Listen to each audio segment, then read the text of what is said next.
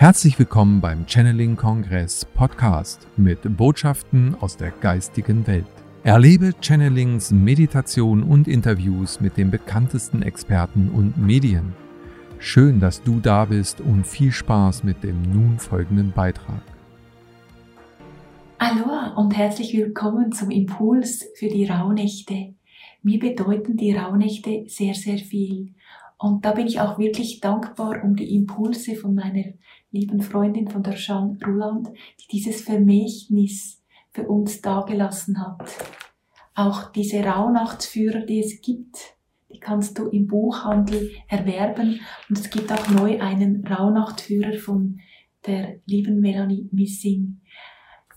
Und so findest du deine eigenen Bücher, deine eigene Idee, deine eigenen Impulse.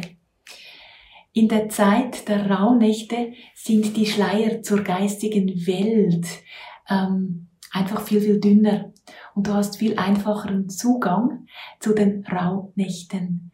Das heißt, zu den Rauhnächten, da, dafür, darüber möchte ich dir noch etwas erzählen. Genau. Es gibt einerseits diese zwölf heiligen Nächte, die starten in der Nacht, in der heiligen Nacht vom 24.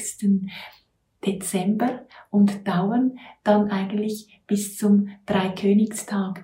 Und da merkst du ja, ist so wie eine 13. Nacht dabei. Man, man rechnet vom 24. Dezember 12 Uhr und geht dann weiter, bis man dann schließlich bei der Dreikönigsnacht ankommt. Die 13. Nacht ist so etwas wie die kosmische Mutternacht.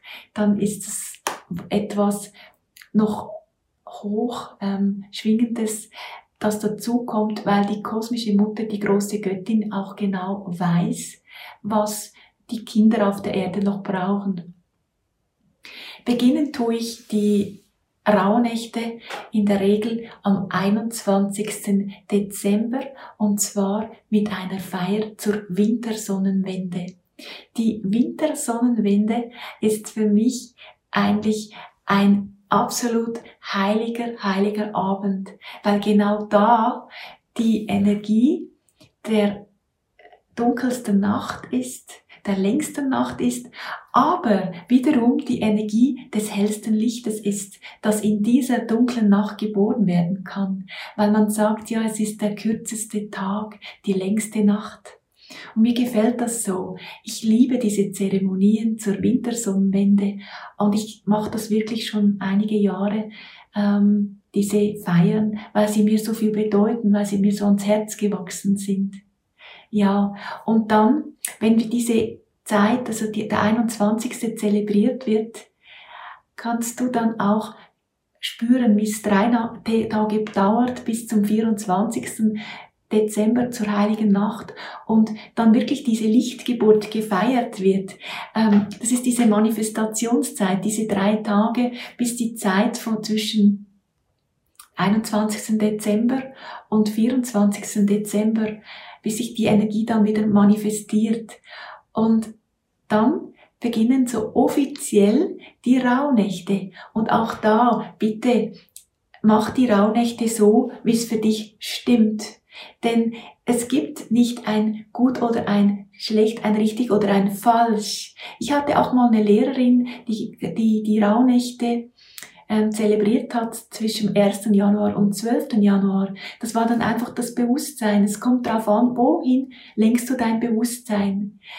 Natürlich ist unser Bewusstsein in der Zeit, in der Weihnachtszeit dem Licht zugewendet und auch der Liebe zugewendet. Nicht umsonst würden wir oder nennen wir das Fest zu Weihnacht das Fest der Liebe.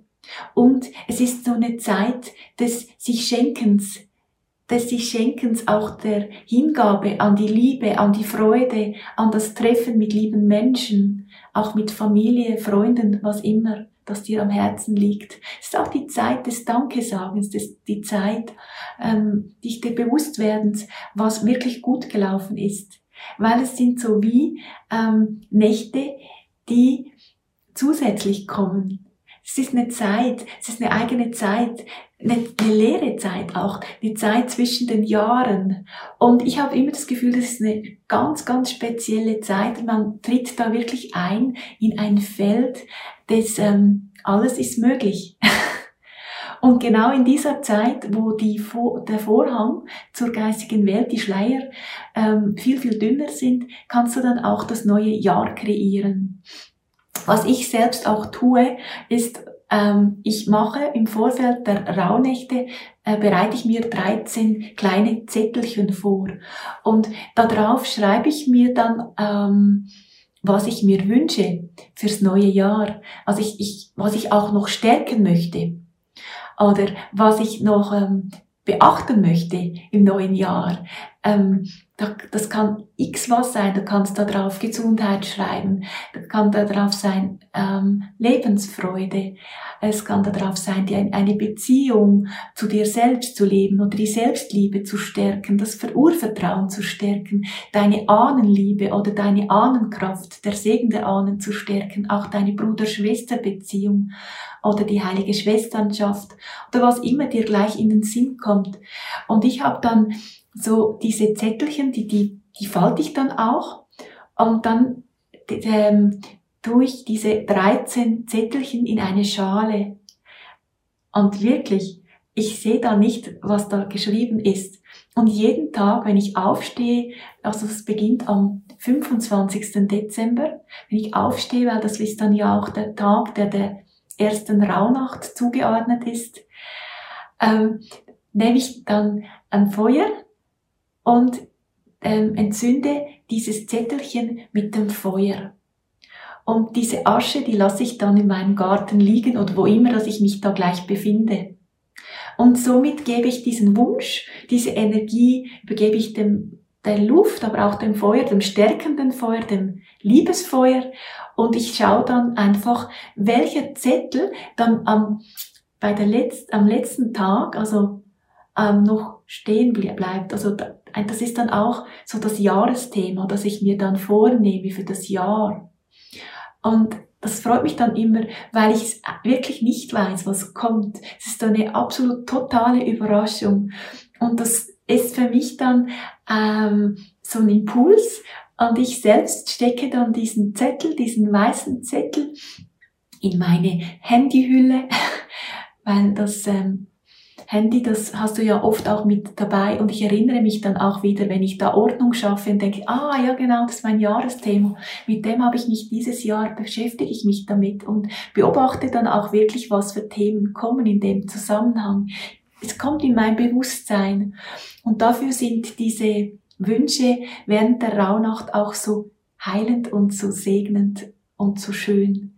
Ja, in diesem Sinne lade ich dich ein, auch, dass du auch die Raunächte machst und dass auch du diese Magie der Raunächte erleben kannst. Hierfür gibt's eben ganz, ganz gute Lektüre zur Unterstützung.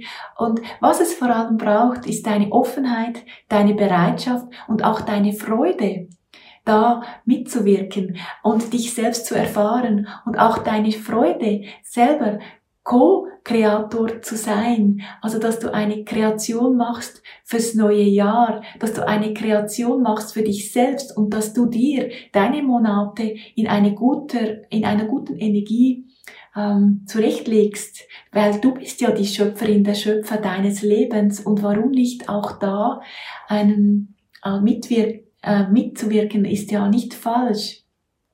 Das Schöne ist auch, wenn du so diese Rauhnächte machst, dass es immer auch wieder ähm, Möglichkeiten gibt, wenn etwas schiefgelaufen ist, das zu korrigieren, weil du ja das in einem Bewusstsein machst und dann kannst du das auch immer wieder wandeln. Also wenn dir etwas ähm, nicht gefällt, während der Zeit der Rauhnächte kannst du, gibt's auch immer wieder Möglichkeiten der Transformation, der Reinigung und der Bereinigung. Ja, und so kannst du dir immer wieder ein wunderbares neues Jahr kreieren. In diesem Sinne wünsche ich dir viel Freude in der Zeit der Kreation, in der Zeit der Schöpfung, der Rauhnächte. Sei von Herzen gesegnet, gesegnet und ich danke dir für dein Sein. Aloha. Wir hoffen, diese Podcast-Folge hat dir gefallen und du konntest wichtige Impulse für dich aufnehmen. Weiterführende Links findest du in den Show Notes und folge uns auch hier bei diesem Podcast und in anderen sozialen Medien. Trage dich jetzt gerne auch kostenfrei in unseren Newsletter unter www.channeling-kongress.de ein. So bekommst du immer die aktuellsten Neuigkeiten, verpasst keine Folge mehr und hast Zugriff auf viele, viele weitere Channelings, Vorträge und Interviews. Wir freuen uns, dass du da bist. Alles Gute.